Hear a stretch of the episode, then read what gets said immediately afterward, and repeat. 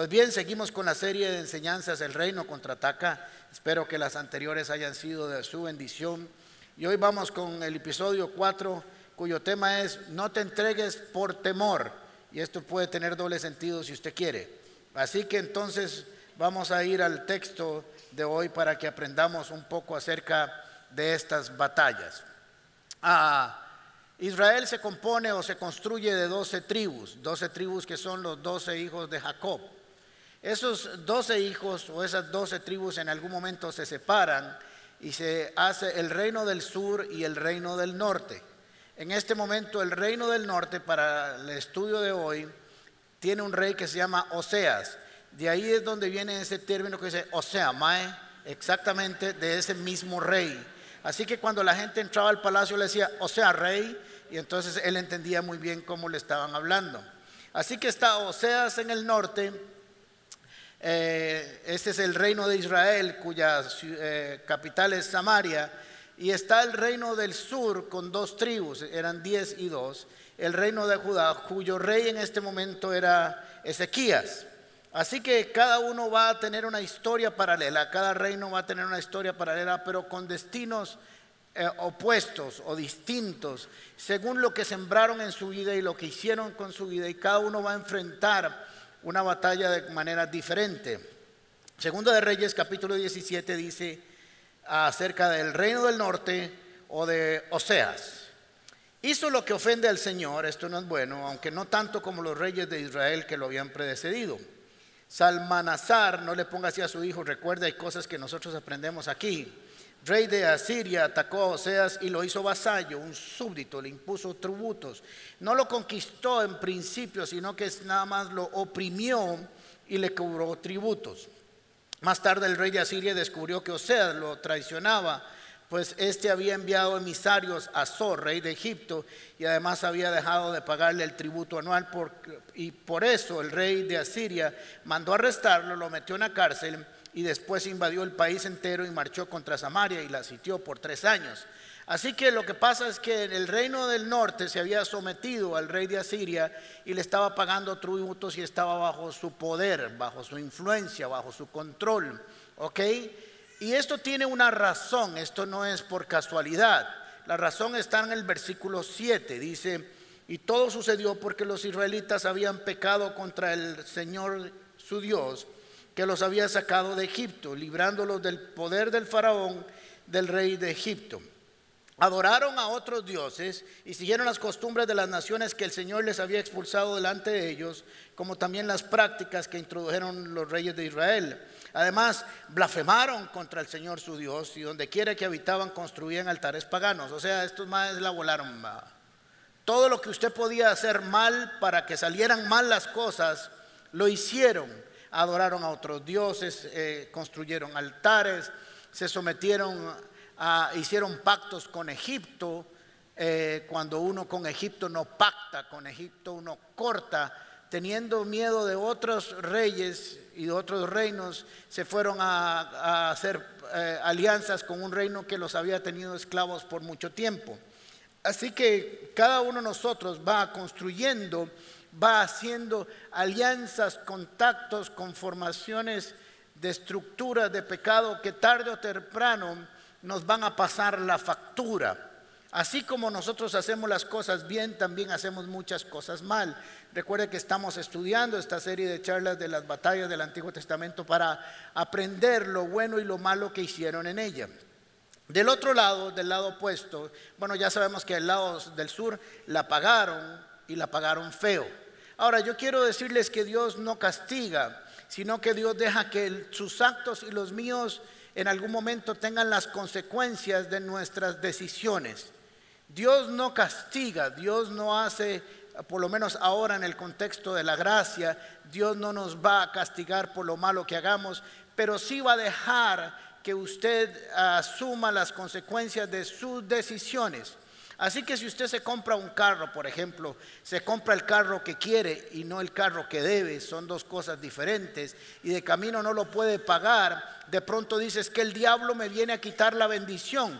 ¿Y quién dijo que había sido una bendición? Si usted se mete en una deuda más grande que la que puede a hacerle frente, obviamente tarde o temprano terminará perdiendo aquel recurso.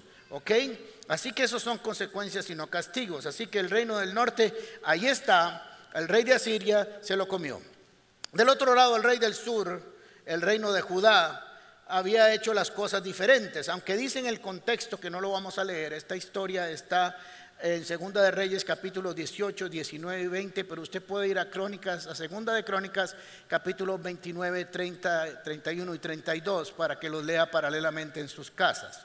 Así que el rey dice, Ezequías 18, 3, Ezequías hizo lo que le agrada al Señor, pues en todo siguió el ejemplo de, eh, de su antepasado David.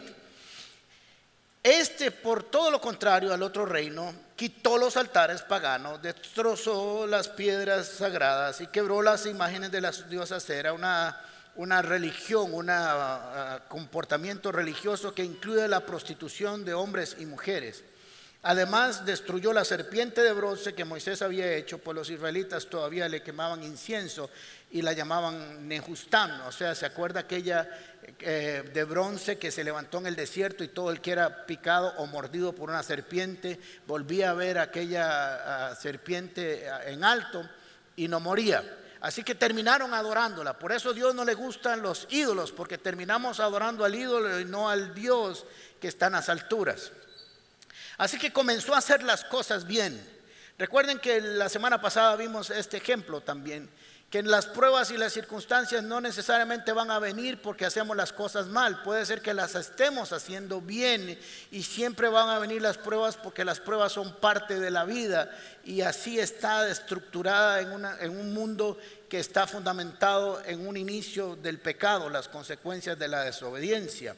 Así que todo tiene un precio. Hacer las cosas mal tiene un precio y unas consecuencias. Hacer las cosas mal, bien, perdón, tiene precio y consecuencias. Usted escoge, dice Deuteronomio capítulo 30, versículo 14 en adelante. Los israelitas estaban diciendo que era muy complicado, que la voluntad de Dios estaba muy lejos, que accederlo era muy complicado y entonces el Señor les dice, versículo 14, no, la palabra está muy cerca de ti, la tienes en la boca y en el corazón, está en nosotros para que la obedezcas. Hoy te doy a elegir entre la vida y la muerte, entre el bien y el mal. O sea que la elección está en nosotros. Sin embargo, es interesante que buscando nuestro bienestar, el Señor dice en el 16, hoy te ordeno que amas al Señor, está hablando Moisés, al Señor tu Dios, que, eh, andes en sus caminos y que cumplas sus mandamientos, preceptos y leyes Así vivirás y te multiplicarás y el Señor tu Dios te bendecirá en la tierra que vas a tomar posesión. Así que hacer las cosas bien está en nuestras manos, hacerlas mal también y cada uno debe saber que tiene que enfrentar responsablemente el resultado de sus decisiones. Ahora Dios dice, yo te recomiendo, yo te mando que hagas las cosas bien, porque cuando hacen las cosas bien de acuerdo a mi palabra, Dios asume un compromiso con nosotros. Eso es lo que como cristianos no hemos entendido y es algo que tiene que estar en nuestra mente muy adentro. Cuando usted decide hacer las cosas a la manera de Dios, y con la provisión de Dios, Dios adquiere un compromiso con esa acción que nosotros tenemos. Así que por eso Él dice, si caminas por este camino de rectitud, de santidad, de justicia y de obediencia, no obedecemos para ser salvos, obedecemos porque amamos la ley de Dios que es buena, agradable y perfecta.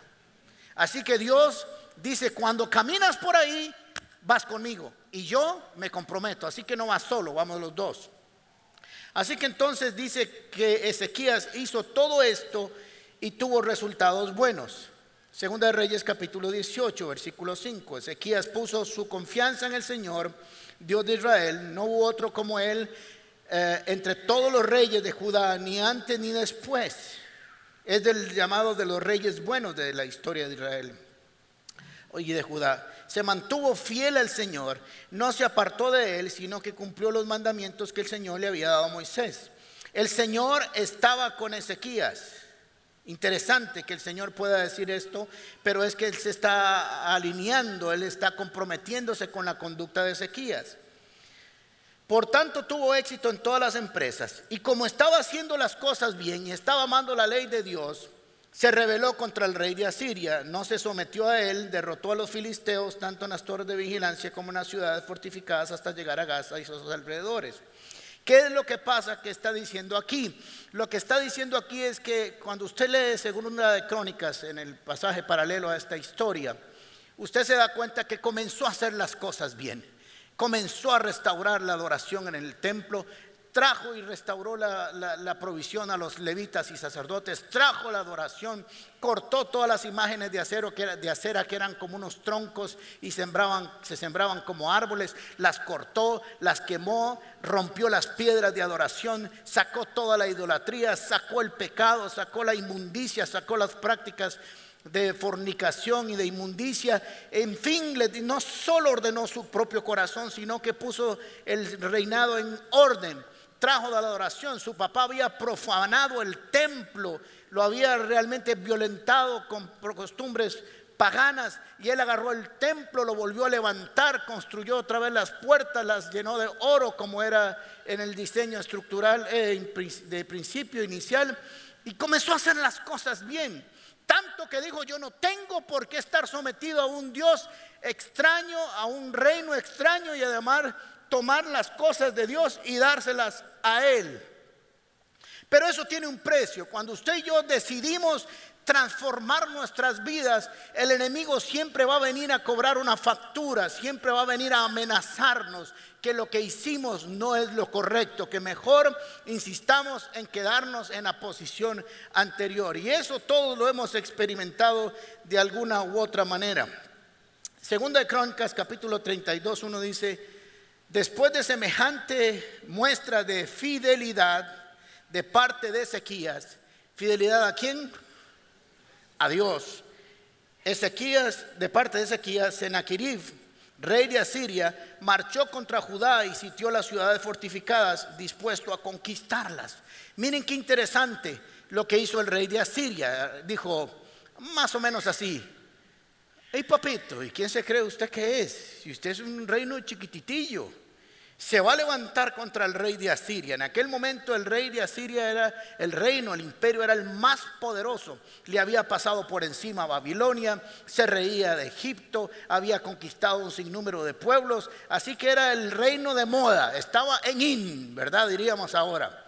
Así que era un reino poderoso y cuando vio que Ezequías estaba volviendo su vista al Señor, y estaba volviendo a, levantar la adoración a Dios, le dijo, ah, no, papito, usted a mí no me hace esto.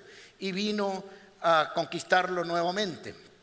Eh, dice Rey, Segunda de Reyes 19, en el, reino, en el año 14 del reinado de Ezequías, Sennacherib, rey de Siria, atacó y tomó todas las ciudades fortificadas. Esto es interesante porque quiero decirle que el enemigo nos va a atacar por dos zonas interesantes. Por nuestras debilidades nos va a hacer caer en pecado. Pero cuando ataca nuestras fortalezas viene para nuestra destrucción, porque nosotros no estamos fortalecidos en nuestras debilidades, sino en nuestras fortalezas. Así que son dos ataques totalmente diferentes. Un ataque como empezamos con Amalek, que atacó a los que venían atrás en la retaguardia, pero no era para destruirlos, solo era para detenerlos, para asustarlos, para hacerlos entrar en temor.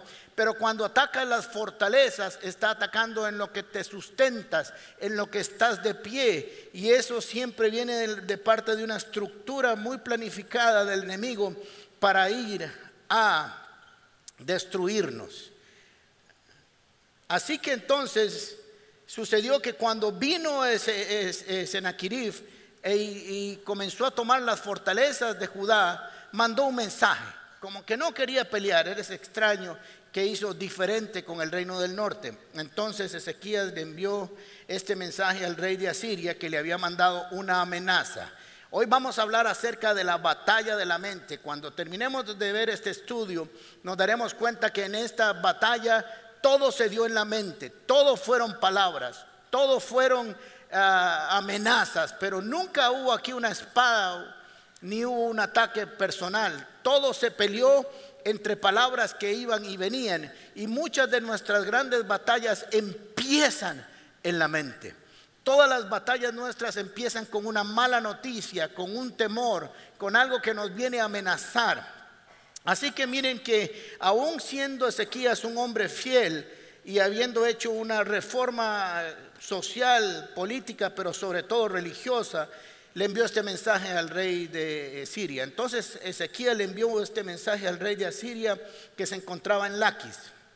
He actuado mal, si te retiras te pagaré cualquier tributo que me impongas. ¿Cómo que he actuado mal? Si estaba actuando bien. Pero cuando vemos una amenaza como la que venía, Ezequías creyó que la mejor forma de defender a Jerusalén y sus estructuras, sí, Jerusalén y la estructura que había montado era negociar con el enemigo. Yo quiero decirles hoy que usted no negocia con el enemigo nunca. No hay nada que negociar porque él vino a matar, a robar y destruir. Y al principio te va a decir que es solo una manzana y que no va a pasar nada. Y después te va a dar indigestión por los siglos de los siglos. Amén. Así que entonces le dice, eh, si te retiras te pagaré cualquier tributo que me impongas. ¿Cómo que cualquier tributo si me impongas? Si realmente algo de lo que él hizo fue que dejó de dar tributo. Este se entregó en la primera, sin pelear. El temor lo puso a decir cosas. No sabía qué quería el rey de Asiria, así que le pudo haber dicho, en lugar de 900 kilos de oro, dame 20. Pero él se fue con todas. El rey de Asiria le impuso a Ezequías, rey de Judá, un tributo de 9.900 kilos de plata y 990 kilos de oro. Así que Ezequías le entregó a Sennacherib toda, oigan, toda, no se dejó nada, toda la plata que había en el templo del Señor y en los tesoros del palacio real. Todo lo que su papá había profanado y que él había restaurado con una decisión de adorar al Señor, ahora lo estaba entregando. Fue entonces cuando Ezequías, rey de Judá, le quitó las puertas y los quiciales del templo del Señor, el oro que él mismo los había cubierto y los entregó al rey de Asiria. Miren qué interesante porque aquí lo único que hubo fue una amenaza. Mándale una carta a Ezequías y dígale que voy a ir a darle por la pura madre. Así decía la carta. Y el otro salió corriendo desesperado. Compremos el precio de nuestra paz. La paz no se compra con dinero. Se compra con convicción, con fe, con entrega. He actuado mal. ¿Cómo que he actuado mal si el Señor estaba con él y estaba bendiciéndolo? Pero la obra del enemigo cuando ataca nuestras fortalezas es destruir lo que nosotros nos da fundamento en la vida. ¿Se acuerdan la ley de la guerra? Deuteronomio capítulo 20, cuando salgas a pelear contra tus enemigos y veas un ejército superior al tuyo con muchos caballos y carros de guerra, no le temas porque el Señor tu Dios que te sacó de Egipto estará contigo, dice esta ley. Así que es algo que nosotros tenemos que estar constantemente ah, trabajando en nuestras vidas. Trató de comprar la seguridad. ¿Y cuáles pueden ser nuestras fortalezas? Nuestra fe, nuestra confianza, Salmo 125, el gozo del Señor es nuestra fortaleza, Nehemías capítulo 8, versículo 10, nuestra paz que viene del Señor, Salmo 26, 3, nuestra comunión con el Señor, Salmo 34, 4, e Isaías 12, 1 que dice, he aquí Dios es la salvación mía me aseguraré y no temeré, porque es mi fortaleza, mi canción es Jehová, quien ha sido mi salvación para siempre. La adoración, la alabanza, la lectura bíblica, la fe, la comunión con Dios, la presencia del Espíritu Santo, esas son nuestras fortalezas. Y quiero decirle que cuando el enemigo viene a atacarnos con esas declaraciones y con esas amenazas, lo primero que hacemos generalmente, y nadie me levante la mano aquí, es que Dios tiene que pagar la factura. Miren qué interesante porque Ezequías agarró y tomó lo de Dios y se lo entregó al Satanás para negociar. No agarró de lo de él, no agarró del pueblo. A ver si vamos y me, y me siguen un rato. Tenemos problemas económicos y nadie dice voy a dejar de pasear menos, voy a usar menos el celular, voy a comprarme menos ropa, voy a ir a menos conciertos de, con Luis Miguel y con todos los que vienen y se van, voy a ir a, voy a, ir a los que van al estadio, si ahora viene Cristo no se van. Muy bien, los que están ahí. y comenzamos a recortar y no comenzamos a recortar nada de eso. Lo primero que hacemos es que recortamos los qué? La factura siempre la paga el Señor. Y el Señor te, y Satanás dice, te voy a tocar tu fortaleza, porque si lo hacías por convicción, como hizo Ezequías, hice mal. ¿Cómo que hiciste mal? ¿Lo hiciste bien o lo hiciste mal? ¿Dejaste de pagar el tributo a, Satanás, por así decirlo, a Siria? O, era, ¿O era bien lo que estabas haciendo? Entonces, lo primero que hacemos es recortamos, el Señor paga la cuenta, plum, cero para el Señor. Segundo, si es una situación de crisis emocional, lo que en lugar de enojarnos con la persona que nos dejó, nos enojamos con Dios. ¿Por qué me hiciste pasar por esto? Si nunca preguntaste si era la persona adecuada, ¿por qué ahora la cuenta la pago yo? Dice el Señor. Entonces, de pronto es una crisis con tiempo. Hay que hacer muchas cosas para ganar más.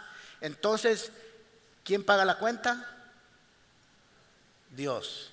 Dejo de asistir a la iglesia, dejo de asistir a la Casa Paz, no me inscribo en SEAN, porque tengo muchas cosas que hacer no tengo tiempo, así que en lugar de dedicarle más tiempo al Señor y menos a otras cosas que no bendicen, la cuenta la paga el Señor. Así que siempre nuestra tendencia es que el Señor tiene que pagar la factura de nuestras batallas. Y el Señor dice, no hagas eso, porque el rey de Asiria viene a atacar tus fortalezas. Entonces dejamos de orar menos porque nos resentimos con Dios, dejamos de cantar porque ya esto no sirve, etcétera, etcétera, etcétera. Y siempre Dios paga la factura. Y al rey de Asiria, Sennacherib dice, muy bien, ve entregándome la adoración, ve entregándome tu tiempo, ve entregándome tus recursos, ve entregándome tu dinero, comience a dármelo, porque una vez que me has dado todo lo que te sustentaba, eres mío. Hmm. Así que tenemos que aprender esto. Pero esto no fue suficiente. Recuerde que cuando usted negocia con Satanás, nunca es suficiente lo que usted le dé. Así que después de haberle pagado toda esa cantidad de dinero, volvió otra vez a cobrar más. Porque quería conquistarlos por completo. Satanás no solo quiere una parte de tu vida, la quiere toda, porque Él es un imitador de Dios, que Dios quiere todo en tu vida. Así que de pronto, no vamos a leerlo todo, son historias muy largas, mandó unos emisarios, unos mensajeros y los puso delante de los muros de Jerusalén. Y comenzaron a gritar cosas como estas. ¿En qué se basa tu confianza, Ezequías? ¿En quién estás creyendo? ¿Quién te crees? ¿En dónde está tu confianza que se te ocurre levantarte contra el rey de Asiria contra su poderío. ¿Hay alguien en que estás confiando que se te ocurrió hacer semejante barbaridad? Satanás siempre te va a llegar y decir, ¿en quién está tu confianza? Tú tienes, le decían estos gritando, tú dices que tienes estrategia y fuerza militar, pero estas no son más que puras habladas sin fundamento. ¿A dónde está lo que te sostiene? ¿A dónde está quién eres? ¿En dónde está tu confianza? ¿Cuál es el Dios que crees? Y si por si acaso estás haciendo alianzas con Egipto, Egipto yo en un solo manazo lo voto. Dígame cuál es su confianza, ¿dónde está? Así que una de las cosas que comienza a gritar Satanás en nuestra mente, porque vean que en este caso todavía no hay un ejército invadiendo, son solo gritos gritos. Y cuando estamos en crisis y el enemigo viene a conquistarnos, lo primero es que habla nuestra mente y comienza a pegar gritos y comienza a oírse más duro que la voz de Dios, más duro que la palabra de Dios, comienza a oírse más fuerte que la voz del Espíritu Santo, porque grita mucho, tiene que asustar, tiene que pegar gritos. Pero miren qué interesante algo que hace Satanás con nosotros en la figura del rey de Asiria. ¿Acaso no he venido a atacar he venido a atacar y a destruir este lugar sin apoyo del Señor? ¿No es el mismo que me ordenó que marchara contra este país y destruyelo? ¡Ey! Por si acaso, yo estoy aquí porque Dios me envió, porque Dios hace todas las cosas posibles. Así que yo estoy con el apoyo del Señor. No fue el que me dijo que los conquistara porque ustedes eran idólatras, porque eran blasfemos, porque hicieron las cosas mal. Yo vine aquí por autorización del Señor. Entonces otro ataque de nuestra mente es la culpa. Y usted comienza a sentirse culpable y comienza a decir, sí, tal vez yo lo merezco. Sí, es que no he hecho estas cosas bien es que el domingo pasado me metí una rasca que todavía ocho días después las tengo en la jupa metida y me da vueltas y no me la quita ningún medicamento. Y comienza Satanás a traer, usted no lo merece, usted no lo merece. Usted no merece la protección de Dios. Usted no merece la ayuda de Dios. Usted le abrió las puertas a Satanás. Tiene que pagar el precio. Mire qué astuto es el enemigo trayendo información a nuestra mente. Ah, le dice además en otra de las, eh, de las amenazas, tal vez me digas, confiamos en el Señor nuestro Dios, pero no es el, aquel a quien Ezequías insultó. Ah, qué interesante. ¿Acaso no fue Ezequías quien derribó sus santuarios y altares y hizo que todos en Judá y en Jerusalén le adoraron solo en el altar que hay aquí en Jerusalén? No es e, e, este Dios que estás haciendo tanto alboroto, ¿dónde está? ¿Qué está haciendo? No deberías de estar en este lugar, en esta situación, si no tuviera yo autoridad para hacerlo. Y esto es interesante, porque miren lo que dice en 2 de Reyes capítulo 18. Eliaquín, hijo de Gilcaís, Semna y Joab eh, le dijeron al comandante en jefe, por favor hábleles usted a sus siervos en arameo, más o menos contextualizando, hable en inglés, ya que lo entendemos.